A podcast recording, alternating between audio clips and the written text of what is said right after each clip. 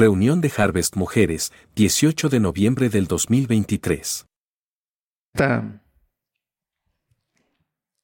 en esta temporada de mujeres, ¿qué van a estar haciendo? Pues leyendo todo Efesios. Eh, hoy vamos a ver tres cosas sobre Efesios.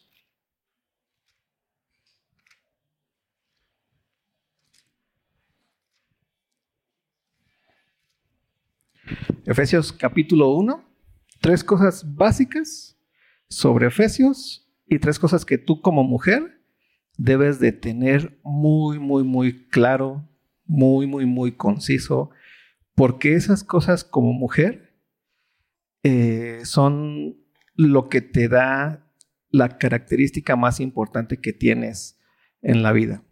Dios te ha dado y te ha dotado de cosas por naturaleza que puedes hacer como mujer y son cosas muy bellas, cosas que importantes, cosas que necesita el ser humano.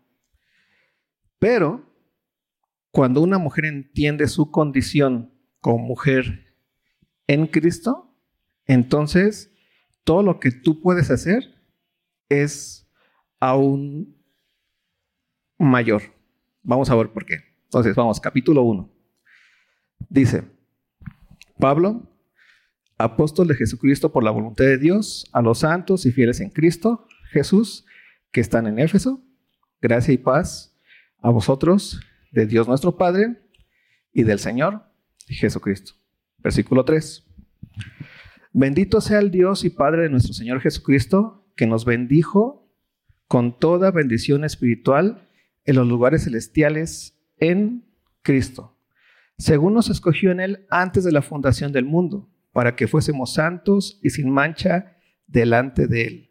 En amor, habiéndonos predestinado para ser adoptados hijos suyos por medio de Jesucristo, según el puro afecto de su voluntad, para el avance de la gloria de su gracia, con la cual nos hizo aceptos en el amado, en quien tenemos redención por su sangre, el perdón de pecados, según las riquezas de su gracia, que hizo sobreabundar para con nosotros en toda sabiduría e inteligencia, dándonos a conocer el misterio de su voluntad, según su beneplácito, el cual se había propuesto en sí mismo de reunir todas las cosas en Cristo, en la dispensación del cumplimiento de los tiempos, así las que están en los cielos como las que están en la tierra.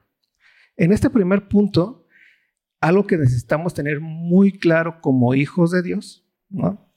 Es el hijo de Dios, el cristiano, el que conoce a Cristo, el que es parte del cuerpo de Cristo, sabe perfectamente por qué Dios te hizo. ¿Alguna vez te has preguntado por qué estás aquí? Esas preguntas son, no solamente son de filósofos locos, ¿no? Sino es una realidad. Es ¿por qué estás aquí? ¿Te has preguntado? ¿Has sentido ansiedad tal vez? ¿Por qué soy así? Estás en este mundo. Dios te puso aquí, te hizo nacer, vives. Ese es un, un gran y hermoso regalo que Dios te dio. Eres un ser humano. Eso es lo más bello que te puedes imaginar, aunque nos pase por encima todo el tiempo, ¿no? O sea, pues nada más vivimos porque estamos aquí, ni modo. Pero te has puesto a pensar la belleza de que tengas vida. Es el primer punto. Pero no solamente la belleza de que tengas vida, sino la belleza de que tengas vida en tanto que ser humano. Porque el ser humano, o al ser humano, Dios lo hizo con un plan, con un propósito. O sea, tú vives, estás aquí, estás escuchando básicamente por qué Dios te dio la condición que tienes como ser humano y como mujer. Lo más hermoso que jamás te haya pasado en este mundo. Tú puedes pensar, ah, lo más hermoso es tener un hijo, lo más hermoso es, es cualquier otra cosa, pero lo más hermoso que jamás te pudo haber pasado es que tienes vida. Vida en el sentido de que eres un ser humano. Y en tanto que eres un ser humano, tienes un propósito de ser. ¿Y cuál es ese propósito de ser? Y eso es algo que debe quedar muy, muy, muy claro en este primer parte y en este primer párrafo. Tu propósito de ser es que Dios te creó para que seas santo y sin mancha delante de Él, pero ese propósito se iba a cumplir solamente en Cristo Jesús. ¿Sí? Ese es tu propósito como ser humano y en tanto que ser humano como mujer, ese es tu propósito absoluto. Tú eres y estás en este mundo para disfrutar el hecho de tener un, una posición delante de Dios en santidad y sin mancha, pero en Cristo Jesús. ¿Sí? Eso es importantísimo. Ahí se cumple el propósito. ¿O cuántos de ustedes alguna vez no han pensado en sus vidas, ¿qué es lo que tengo que hacer en esta vida? ¿Cuál es el propósito para mi vida? Y muchos, de hecho ayer le preguntaba a una, una persona que me platicaba que quería estudiar y no sé qué, porque si no se iba a sentir como que nunca se realizó, como que no tiene un propósito y que necesitaba sentir que hizo algo en la vida, ¿no? Que cumplía algo, que está aquí en este mundo para algo. No sé si alguna vez tú has sentido eso. ¿Sí? O yo soy el único loquito que habla aquí. Pero tú, si has sentido ese deseo, alguna vez le has preguntado a Dios, Señor, ¿cuál es el propósito para mi vida? ¿Qué quieres que yo haga? ¿Alguna vez le has preguntado también eso?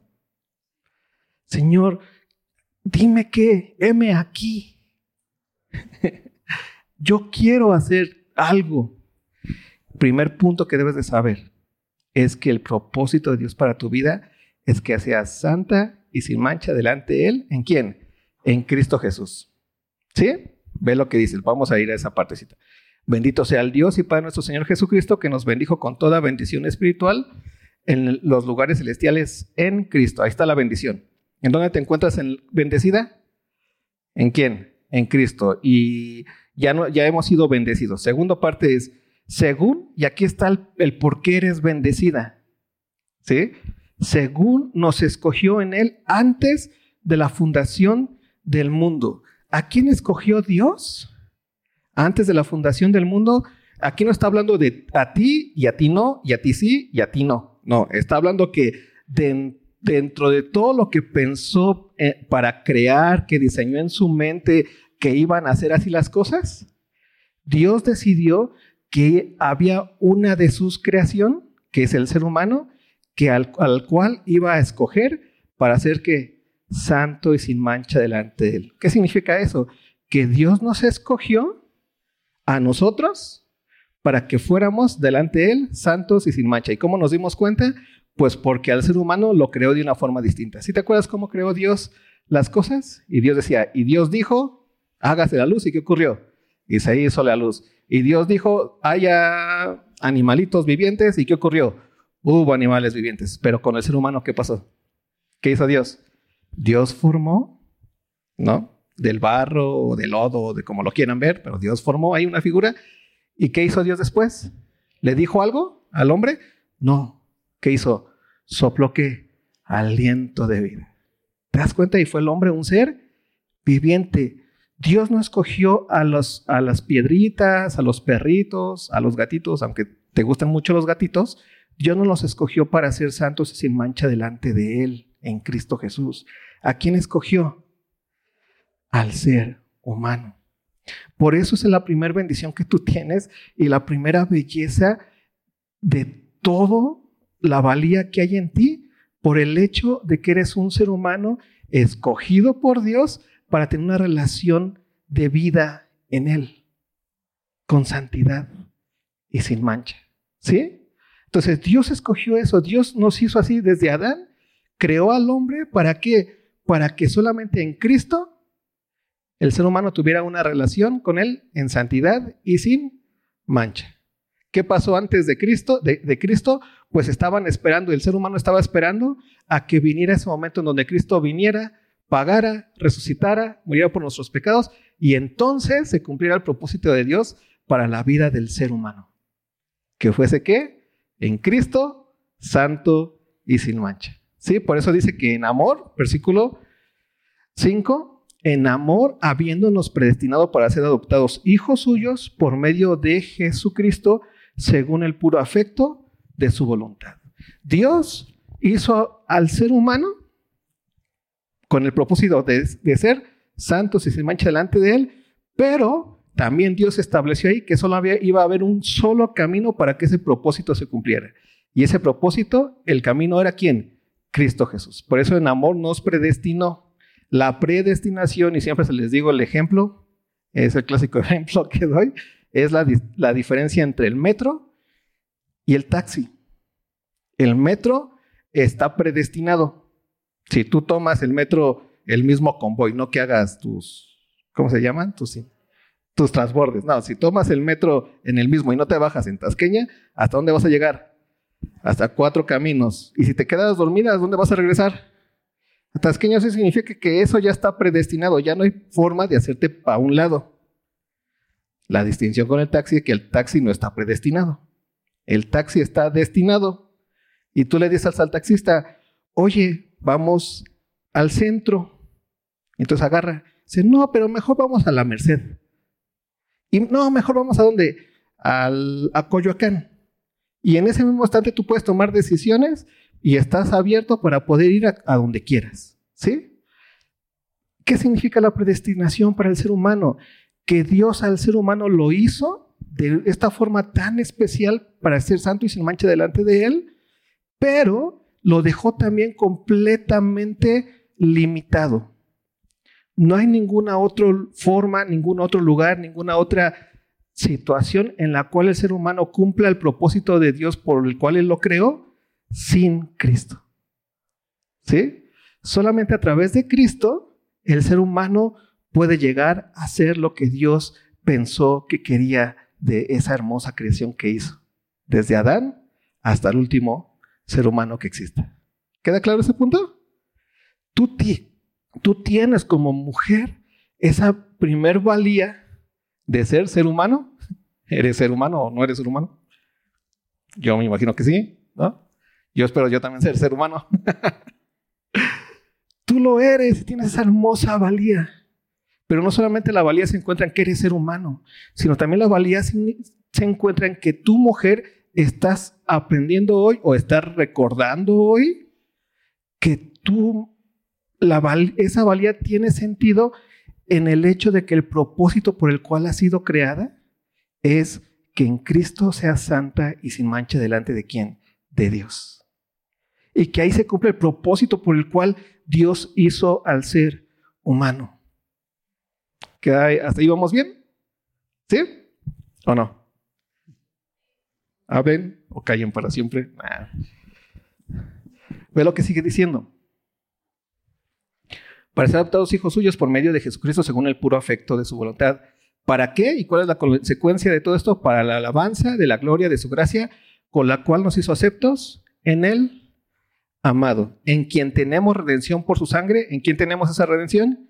¿En quién entonces somos santos y sin mancha? ¿O por quién? Por Cristo. Él nos redimió, Él nos perdonó todos nuestros pecados.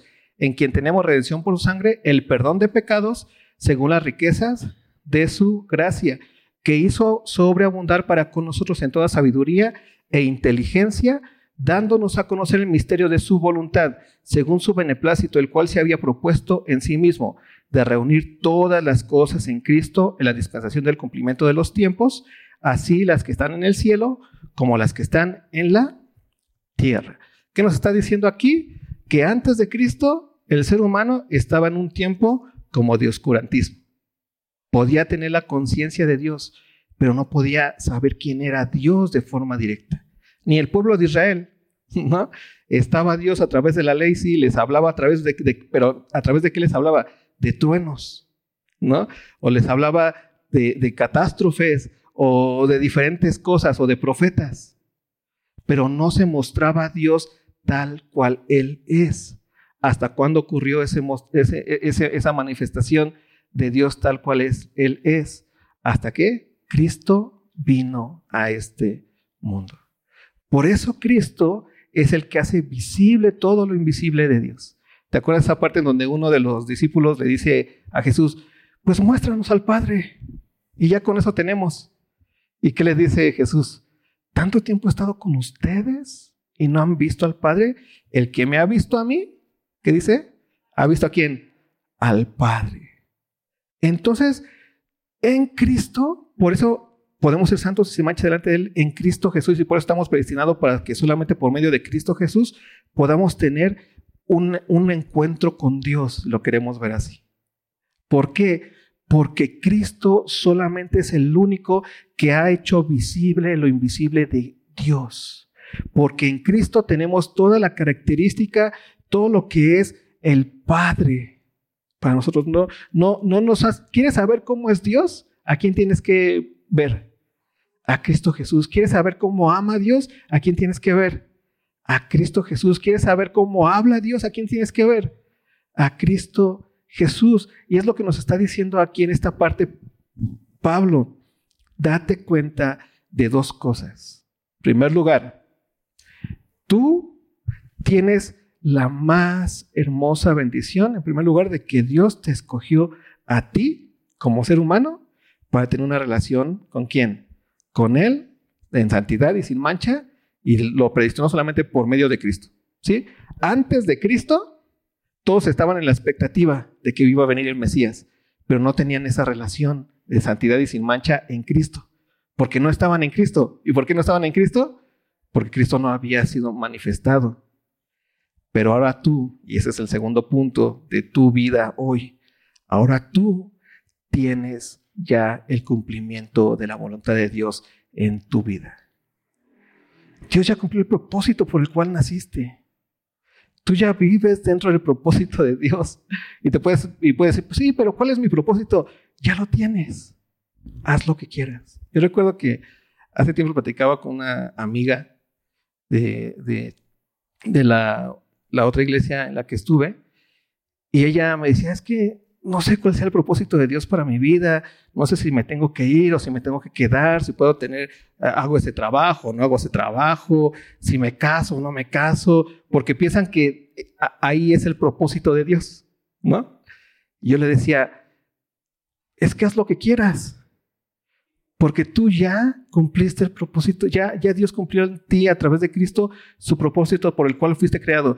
Y lo que hagas, si quieres casarte, cásate, si no quieres casar, no, te cases, eso lo estás haciendo dentro del propósito de Dios para tu vida. Si te quieres ir, pues vete, porque donde estés, vas ya estás en el propósito de Dios para tu vida. Si te quieres quedar, pues quédate, porque donde estés, ya estás en el propósito de Dios para tu vida. Y es una de las cosas más hermosas y con mucha paz que Dios nos da. Y que a ti como mujer también te da mucho consuelo. O, o, o, o no. a veces yo lo digo porque esta cuestión del propósito y de qué hago y todo ese tipo de cosas de repente me ha tocado mucho a través de, de, de, mujeres, ¿no? Que, que tienen con mucho esta duda. Si es lo que Dios quiere, estaré caminando bien, no lo estaré, como todo el tiempo están en una constante pregunta, pregunta, pregunta, pregunta. Pero ¿cómo vas a entender y cómo vas a caminar en la madurez? Que ya sabes la respuesta. La primera respuesta es, en tanto que Cristo ya vino a tu vida, tú ya eres una mujer completa en donde? En Cristo Jesús, no te hace falta nada. Es que nada más tengo un hijo y quiero 20 me siento que me hace falta algo. Es que esto, es que no. En Cristo no te hace falta nada. Porque ya estás dentro del propósito que Dios diseñó antes de la fundación del mundo para ti. Es que no me siento completa. Pues ya estás completa en Cristo. O sea, ¿cómo te lo explico? No lo vas a sentir. Pero ya es una realidad en Cristo porque Cristo resucitó. Está vivo. Ya cumplió, ya pagó los pecados. Vive. ¿Sí? Primer punto. ¿Queda claro? Ya estamos en Cristo y eso significa que ya estamos cumpliendo el propósito de Dios para nosotros. Dios no está mirándote así como que, a ver, Irma, ¿cómo vas con el propósito de Dios que te di? Es que ni me lo sé. Ay, Irma, no. Ya estás en el propósito y en tanto que estás ahí, ya lo estás cumpliendo. Y cada vez que te levantas, estás plena. ¿Pero por qué estás plena? ¿Porque te sientes bien plena? No, porque Cristo resucitó. Esa es una realidad absoluta en tu vida. Cada vez que no te sientas plena, nada más piensa y que Cristo ya cumplió. Él ya resucitó y que ahorita lo que estamos haciendo nosotros es que estamos en esperanza. ¿Qué significa eso? Estamos esperando a que Cristo que venga por nosotros. Nuestra esperanza no es a salir de mis problemas emocionales, porque ya estás pleno en quién, en Cristo. ¿Cuál es tu esperanza real? Que Cristo venga. Esa es tu más grande esperanza. Siguiente punto, versículo 11. Ve esta parte. En él, asimismo, tuvimos herencia, habiendo sido presidido conforme al propósito del que hace todas las cosas según el designio de su voluntad, a fin de que seamos para la alabanza de su gloria, nosotros los que primeramente esperábamos en Cristo. En él también, vosotros, habiendo oído la palabra de verdad, ve esto, el evangelio de vuestra salvación, y habiendo creído en él, fuisteis sellados con el Espíritu Santo de la promesa. ¿Por qué tú hoy puedes decir que estás completa? Obviamente porque has creído en Cristo Jesús. ¿No? ¿Cuántos de aquí han puesto su confianza en Cristo Jesús? ¿Sí? Levanta tu manita. Si no, al final, pues pon tu confianza en Cristo Jesús. ¿Tú, has, ¿Tú has puesto tu confianza en Cristo Jesús? Eso significa que tus pecados han sido perdonados. Pero no solamente significa eso, significa que su Espíritu Santo mora en donde? En ti. Pero ¿qué significa que el Espíritu Santo mora en ti? Significa que Dios te ha dado su poder para caminar obedeciéndole. Ve lo que dice el versículo 13. En él también vosotros, habiendo oído la palabra de verdad, el evangelio de vuestra salvación y habiendo creído en él, fuisteis sellados con el Espíritu Santo de la promesa, que es las arras de nuestra herencia hasta la redención de la posesión adquirida para alabanza de su gloria. ¿Cuántos de aquí cuando se casaron les dieron el símbolo de las arras?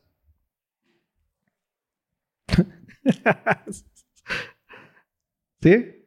¿Qué significa eso? A ver, alguien que me, que me explique qué significa ese símbolo pero fuerte.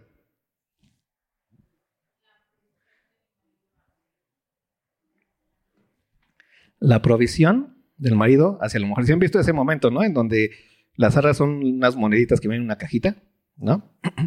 Y entonces el marido las, las pone en las manos de quién? De la mujer. ¿Qué simboliza eso? Yo me comprometo a darte los recursos que necesitas, pero tú en ese momento te comprometes a qué? Administrarlos, a llevarlos a cabo. ¿Sí? A que eso no se queden simples monedas, porque yo te puedo dar un millón, pero si no los conviertes en verduritas, en, en carnita, y eso no lo conviertes en comidita, eso no te lo puedo comer. ¿Sí? O sea, yo me acuerdo, creo que cuando me casé también lo hice, ¿no, ¿no te acuerdas, Jen? Pero sí me acuerdo que hay una realidad absoluta de saber que eso es lo que el hombre le está diciendo a la mujer. O sea, como hombre tú no esperas que la mujer te provea, sino que sientes ese completo, eh, esa completa de responsabilidad de saber, yo te voy a estar proveyendo a ti, pero también sabes que el yo te voy a estar proveyendo a ti, le estás dando como hombre toda la confianza de que ella va a convertirlo. ¿Sí? Entonces, cuando llegas a tu casita como hombre y tu, y tu esposa te dice, ¿quieres comer? son las palabras más hermosas que puedes escuchar. En serio. ¿Por qué? Porque para nosotros significa aún esos recursos, ella los, les dio la valía que tienen. Porque no tienen recursos simplemente, simplemente por ser dinero. No vale ese billetito así sino cuando alguien los transforma y los lleva a cabo. ¿Sí?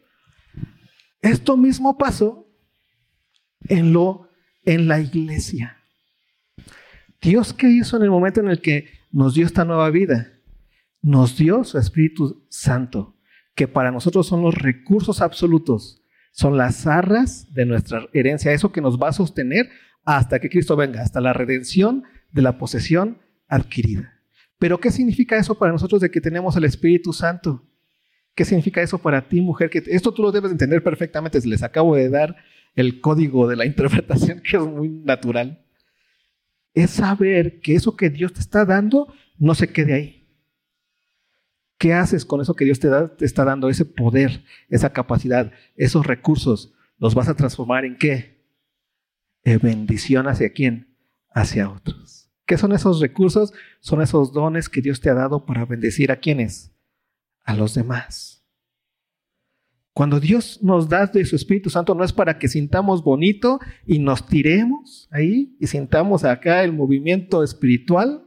No, es para que entendamos que esa es la fortaleza que proviene de Dios para llevar a cabo la función que va a traer bendición a quién? Al otro. ¿Sí te das cuenta en dónde estás puesto? Tienes una capacidad impresionante, tienes recursos impresionantes de repente lo puedes decir, si tan solo tuviera esa casa en donde pudiera hacer enormes fiestas, con esa cocina, en donde pudiera hacer pasteles, los haría. ¿Una vez has pensado así? Si tan solo tuviera tal cosa, porque lo piensas en cuestión de recursos y de instrumentos para poder hacer lo que puedes hacer. Dios te ha dotado de toda la herencia de recursos infinitos espirituales para poder hacer lo que Dios quiere que hagamos. Eso es algo bellísimo. ¿Por qué? Porque nos hace entender que tú eres parte del cuerpo de Cristo. Y dentro del cuerpo de Cristo Dios te ha dotado a ti para llevar a cabo una función. Esas son las, las arras de la herencia que Dios nos ha dado hasta la redención de la posesión adquirida. Es lo que nos va a estar Dios dotando todo el tiempo. No te va a hacer falta esa capacidad. Todo el tiempo Dios te lo va a dar hasta que Él venga. ¿Qué significa eso? Que tú tienes ya el poder. ¿Entiendes eso de poder? Como lo que tú entiendes cada vez que te levantas. Te tienes que levantar y llegas así, y aunque llegas así tropezando, así, ¡ah! y te quedes como dos minutos ahí como que rebobinando el, el hardware. como que rebobinando todo eso. Tú lo pudiste hacer porque tienes el poder de hacerlo. Aunque parezca que es poquita las fuerzas, tienes fuerzas. ¿Quiénes son los que no tienen poder de hacerlo? Los muertos. ¿Sí? De un muerto no se le pide que se levante mañana ni se le ponen así eh, cosas ahí para que, pues, ah, mientras estás ahí, para que no descanses tanto, pues ahí ponte a hacer esto. No, ¿por qué? Porque sabes que ya alguien que no tiene poder. Espiritualmente ahora tú tienes, eres viva y tienes un poder absoluto para llevar a cabo su voluntad. Si te das cuenta desde dónde partes, estamos partiendo desde el hecho de que ya estás en el propósito de Dios de una forma absoluta, estamos partiendo del hecho de, que ya tienes el poder, no es que tienes que hacer cosas para ver, Señor, este, es que no puedo, Dios. Ama a tu prójimo, no puedo. Es que es muy complicado para mí. Mi hijo, yo te estoy dando las arras de la herencia. Te estoy poniendo la cocina más chida, gas ilimitado, luz ilimitada. Tienes Prodigy, Internet o Easy, no sé cuál es el que más te guste. No vas a pagar nada, no te preocupes. Solo vive. Porque yo te estoy dando las arras de la herencia. ¿Te das cuenta? Por eso tú ya vives dentro de la riqueza espiritual. Ya no vienes de la pobreza espiritual y te vas a ir poco a poco superando espiritualmente para llegar a ser rico espiritual. No, ya tienes todo. ¿Qué es lo que tienes que hacer ahora? Usarlo. Si Dios te dice, ama, te lo está diciendo porque Él te está dando qué? las arras, así como si llegara tu esposo y, ¿sabes qué? Haz la fiesta más grande del mundo. Aquí está la tarjeta Mastercard ilimitada. Ah, sí, American Express. no, no, no, no escatimes. Yo pago.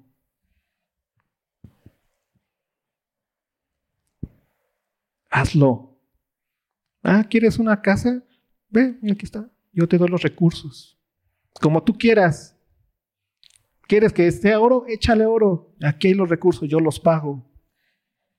En lo espiritual es lo mismo. Cuando Dios dice, ama, es porque Él ya te dio las arras de la herencia.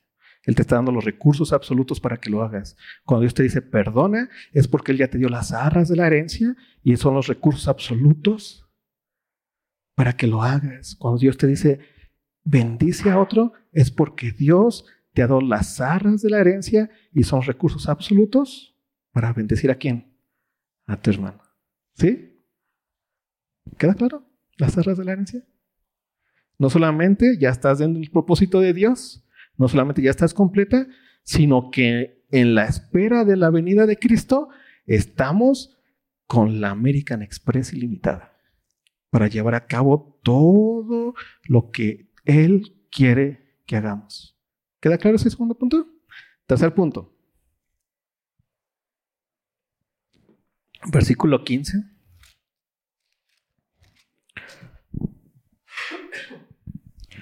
Por esta causa, también yo, habiendo oído de vuestra fe en el Señor Jesús y de vuestro amor para con todos los santos, no ceso de dar gracias por vosotros, haciendo memoria de vosotros en mis oraciones, para que el Dios de nuestro Señor Jesucristo, el Padre de gloria, os dé espíritu de sabiduría y de revelación en el conocimiento de Él alumbrando los ojos de vuestro entendimiento, para que sepáis cuál es la esperanza que los ha llamado y cuáles las riquezas de la gloria de su herencia en los santos y cuál la supereminente grandeza de su poder para con nosotros los que creemos, según la operación del poder de su fuerza, la cual operó en Cristo, resucitándole de los muertos y sentándole a su diestra en los lugares celestiales, sobre todo principado y autoridad y poder y señorío y sobre todo nombre que se nombra, no solo en este siglo, sino también en el venidero.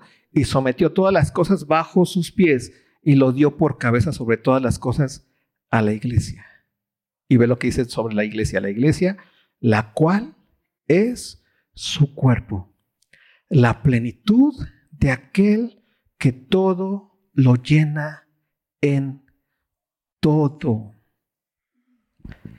La iglesia es el lugar más pleno en donde tú te encuentras. Por eso para Pablo y el estar en Cristo es la vida misma. Cuando Pablo dice, ya no vivo yo, más vive Cristo en mí. Lo que ahora vivo en la carne lo vivo en la fe, el cual me, la fe Galatas 2.20. A ver, búsquenlo. Se me fue ahorita. A ver quién lo lee. Fuerte. Creo que llevo poco café, por eso se me van las palabras. Ahí está.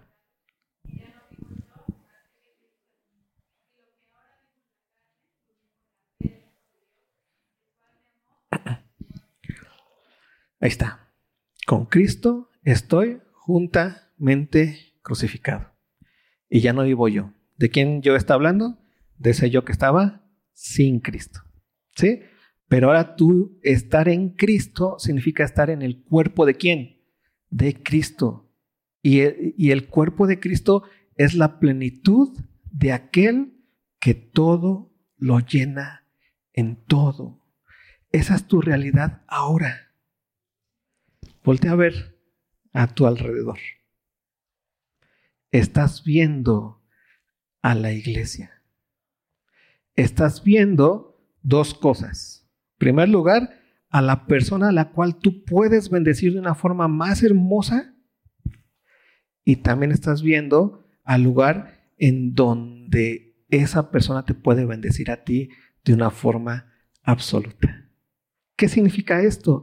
Que las arras de la herencia te han sido dadas porque eres un cuerpo en Cristo Jesús, porque tu relación con Dios no existe en soledad, porque tu relación con Dios está en Cristo Jesús. Y esto es importante entenderlo porque esto es la sabiduría y la inteligencia espiritual.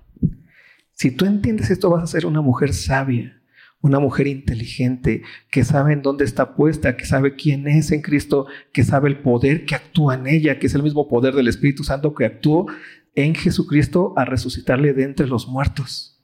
Ese es el poder, esas son las arras que Dios te está dando. Pero lo más importante es que sabe quién es esa mujer. Y esa mujer sabe que es un miembro del cuerpo de Cristo. Y ese cuerpo de Cristo es la plenitud de aquel que todo lo llena en todo. ¿Sabes quién es aquel que todo lo llena en todo? ¿Quién es? Dios. En Cristo y Cristo, su cuerpo, del cual Cristo es la cabeza, la iglesia, ve eso, Dios. Imagínate ese Dios que es indeterminable, que pasa toda cuestión y que dice que el cuerpo, que la iglesia, es la plenitud de todo. La plenitud de aquel que todo lo llena en todo. Tú eres la plenitud de quién? De Dios. Y te puedes quedar así, no, pero yo cómo voy a ser la plenitud de Dios? Pues lo eres porque estás en quién? En Cristo. ¿Te acuerdas cuando Cristo estaba a punto de ser bautizado? Y se escuchó una voz del cielo que decía, he aquí mi Hijo amado, en quien yo que me complazco, en quien yo tengo plenitud. Y tú en Cristo eres la plenitud de Dios. Tú en el cuerpo eres la plenitud de Dios, no porque lo que hagas o lo que estás muerto ya, sino porque has nacido en quién? En el cuerpo que es la iglesia. Y por eso cuando te das cuenta de la importancia de la iglesia en tu vida, no por como institución, sino como tu verdad de organismo vivo, sino como tu cuerpo, tu cuerpo espiritual, entonces te vas a dar cuenta de la importancia que tienes tú en ese cuerpo como miembro. Porque Dios, tú fuiste llamado y Dios te ha dado las arras para edificar a quién? A otro. Pero también para confiar en quién? En ese otro que te va a edificar a ti. Porque tu relación con Dios ya no es una relación en soledad. Es una relación en donde? En cuerpo. ¿En quién cuerpo? en el cuerpo de Cristo. Por eso estamos en Cristo. Y cada vez que tú entiendas y escuches a Pablo decir que estás en Cristo, no te está hablando a ti solito, solita. Te está hablando a quién? ¿A quién está mirando? A todos. Y tú eres un miembro de ese cuerpo hermoso. Así que tienes el poder para llevar a cabo con sabiduría y con inteligencia todo lo que Dios te ha mandado hacer en el cuerpo de Cristo. Y es lo más hermoso. O sea, por eso Pablo se la pasa diciendo, ámense como Cristo los amó, no hagan nada por contienda, por vanagloria. No hagan nada por eso, sino antes bien mirando a otro como superior a ti mismo. ¿Y por qué el otro es superior a ti mismo? Porque ese otro tiene el poder absoluto de edificarte.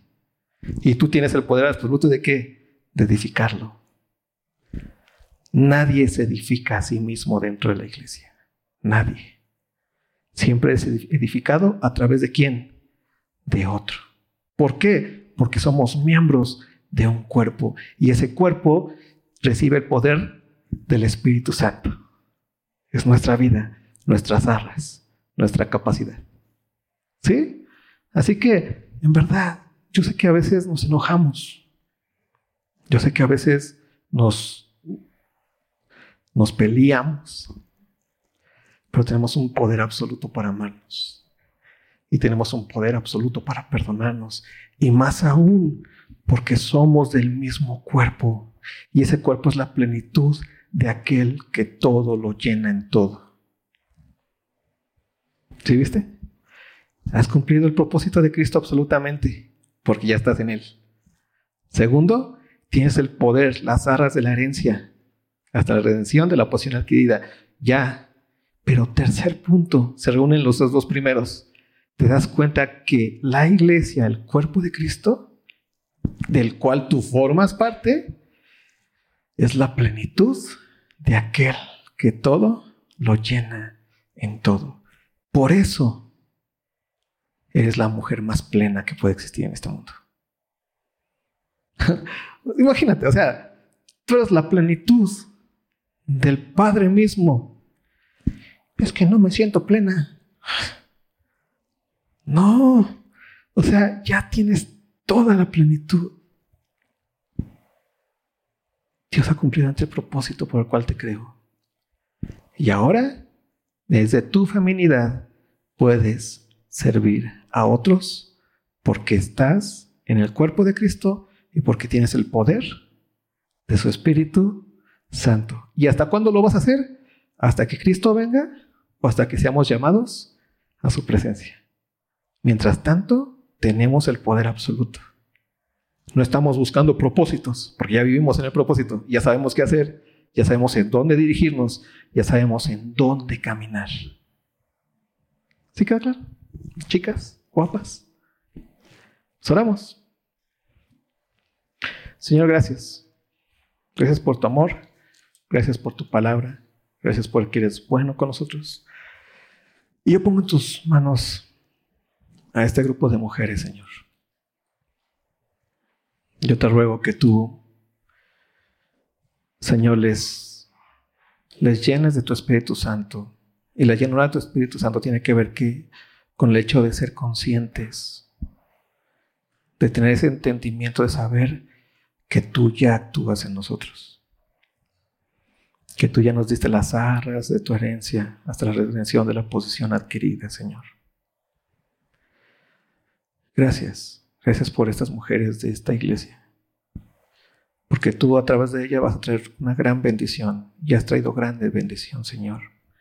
Sígueles dando ese ánimo, ese poder para caminar,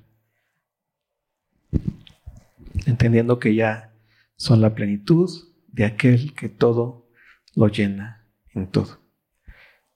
Gracias. En el precioso nombre de tu amado. Amén.